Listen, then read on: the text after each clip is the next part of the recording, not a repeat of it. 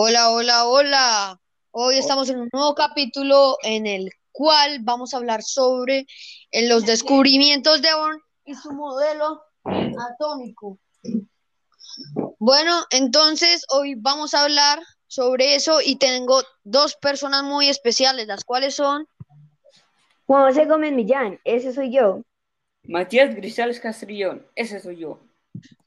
Bueno, y vamos a hacer la misma, misma dinámica del capítulo pasado, ¿ok?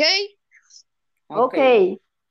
Que son preguntas y respuestas. Comencemos. La primera pregunta va a ser, ¿cuál es el modelo atómico de Bohr?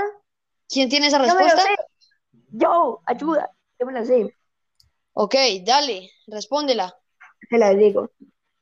El modelo atómico de Bohr es un modelo clásico del átomo. No obstante, fue el primer ejemplar atómico en el que se introduce una cuantización a partir de ciertos postulados.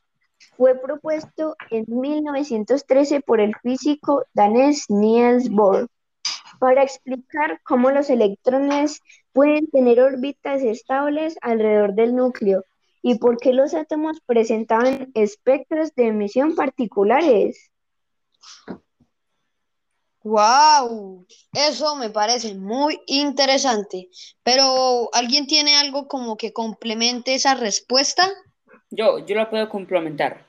Ok, Bohr dale. intentaba hacer un modelo atómico capaz de explicarla, explicar la igualdad de la materia y los espectros de emisión y absor- absorción discretos que se observaban en los gases.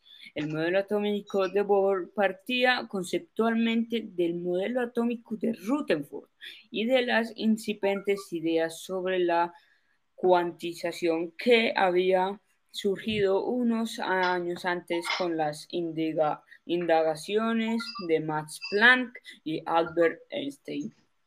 Mm, me parece Muy muy, muy, muy interesante. lo que acabaron de decir, pero yo tengo un- algo más para terminar esa definición de ustedes.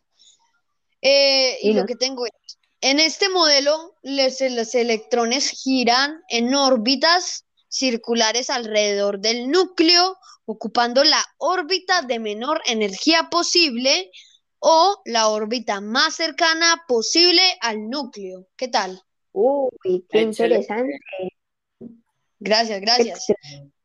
Pero ahora, ¿quién puede responder esta pregunta de ustedes dos? ¿Cuáles son las conclusiones del modelo atómico de Bohr? A ver, Yo, yo, yo, yo, yo. a ver, Matías, cuéntanos un poco, cuéntanos. Acá está mi respuesta. Bohr supuso que el átomo solo puede tener ciertos niveles de energía definidos. Bohr establece así que los electrones solo pueden girar en ciertas órbitas de radios determinados.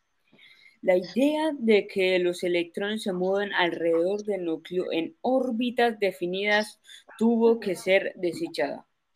¡Wow! Muy buena conclusión, Matías, te felicito. Uy, sí, Gracias. de mucha investigación, ¿eh? Uy, Ah, chicos, chicos. pero ya está como tardecito. Sí, qué Exacto. humor. Exacto, chicos, ya se nos está acabando el tiempo para, para terminar este capítulo, entonces ya vamos a ir finalizando este capítulo. Em, entonces, eh, le vamos adelantando sobre el próximo capítulo que va a ser sobre los neutrones, ¿cierto, chicos? Sobre el descubrimiento de James Chadwick. Ok. Y, y pues entonces nos vemos en el próximo capítulo, chicos. Chao. Chao, chicos, gracias. por ver, se les quiere. Chao. Chao.